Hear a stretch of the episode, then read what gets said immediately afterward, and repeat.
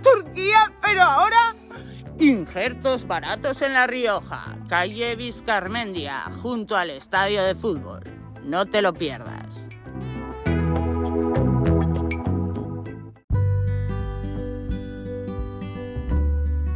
Hola, buenos días, buenas tardes y por si no nos vemos, buenas noches.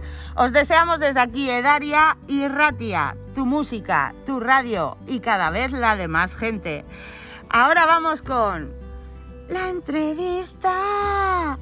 Tenemos el gusto de contar hoy con dos doctoras en psicología y un máster en marketing que vienen para contarnos cuáles son los tipos de clientes que nos podemos encontrar en una peluquería y los tipos de roles que se dan en la compra de un producto. Y yo me pregunto, ¿cómo se puede lidiar con el trato de algunos tipos de clientes que me ha tocado ver a mí en la peluquería, con actitud impertinente u otros con demasiada excentricidad? ¿En qué debemos prestar más atención?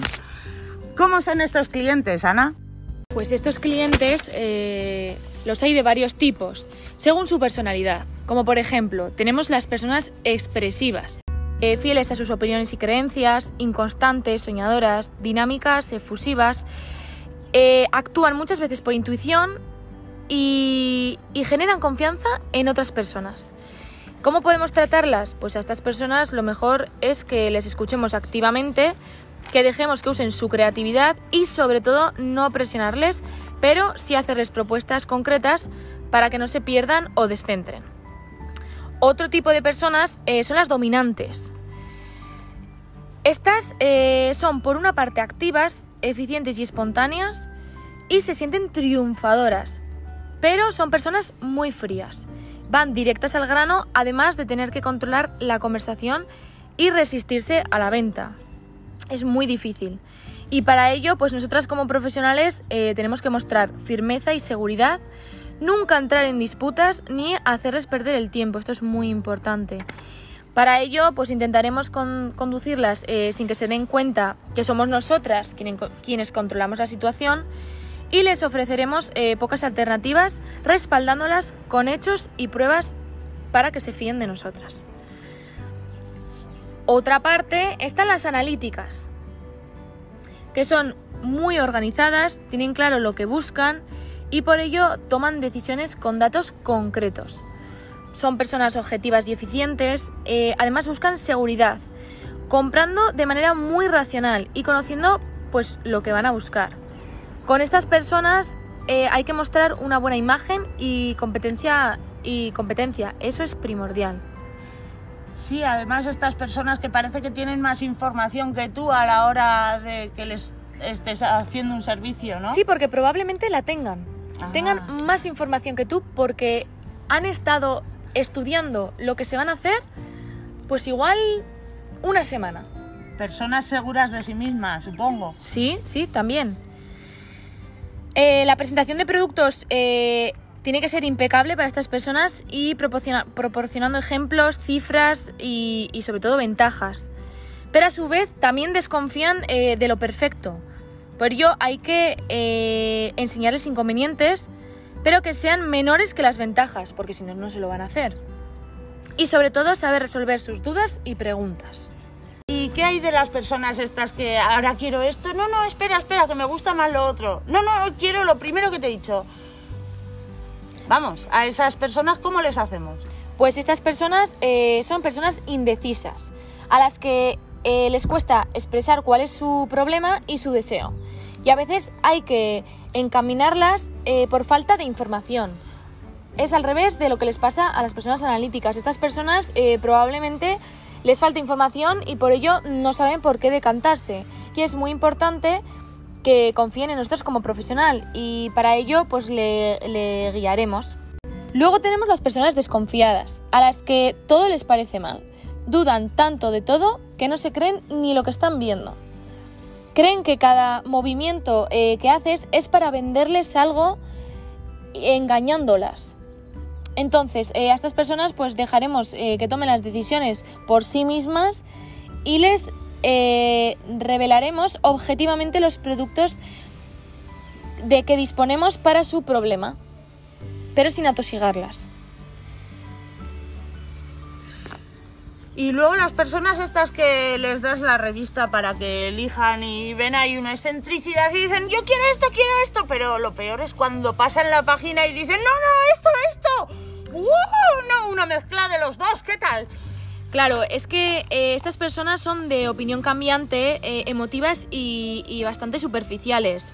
Entonces lo que tenemos que hacer es eh, darles la libertad de decisión, pero siempre guiándoles un poco. Si te dice que quiere algo de, esa página de la revista y luego cambia la página y quiere otra cosa, pues eh, se podría... Igual en ocasiones no puedes hacer un mix de eso, pero sí que eh, podrías decirle, pues mira, eh, según tu rostro, según tu cuerpo, según tus facciones, pues sería mejor esto. O sea, ir guiándolas, pero, pero poco a poco. Eh, de estas personas no hay que aprovecharse eh, de su impulsividad, porque si no, eh, acabarían desconfiando de nosotras, por supuesto. Y si queremos guardar este tipo de clientas, pues eh, hemos de hacer que se fíen y profesionalmente ofrecerles solo los productos que sí les sean útiles, porque es lo que acabo de decir, que si no, acabarán desconfiando. Vale, entiendo.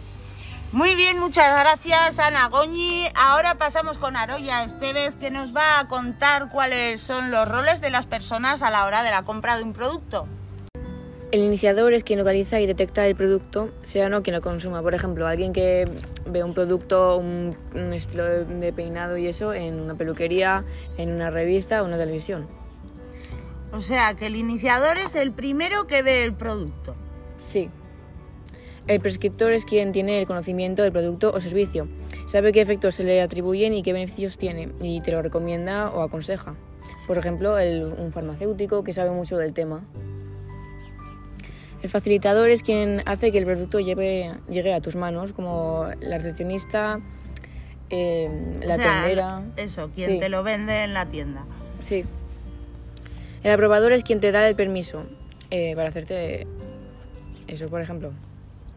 Una niña pequeña de unos 10 años que se quiere hacer algo en el pelo, un corte, unas mechas o lo que sea, pues quien el aprobador es eh, la madre que tiene que darle el permiso a la hija para que se haga esas cosas.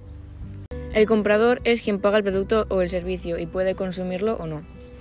El consumidor es quien disfruta del servicio o el producto, como lo dice el nombre. El decisor es quien puede aprobar la compra y puede o no ser quien efectúa la compra. Por ejemplo, pides un consejo a una amiga de un regalo para tu madre o padre o lo que sea, y ella te dice que es la más conveniente o la que le cree que le va a ir mejor a la persona. Acaba aquí esta entrevista con estas pedazos de máquinas. Tenemos que daros muchas gracias por venir y gastar un poco de vuestro valioso tiempo con nosotros. Muchas gracias a ti, ha sido un placer estar aquí. Esperemos volver pronto, ¿verdad, Aroya?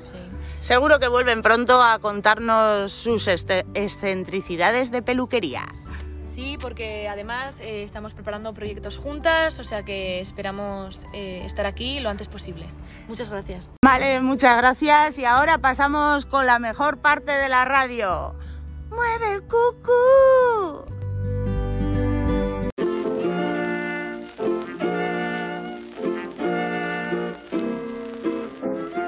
Tractores Paco con K. Todo lo que necesitas sobre tu tractor lo encontrarás aquí en Avenida Polígono 15, calle B.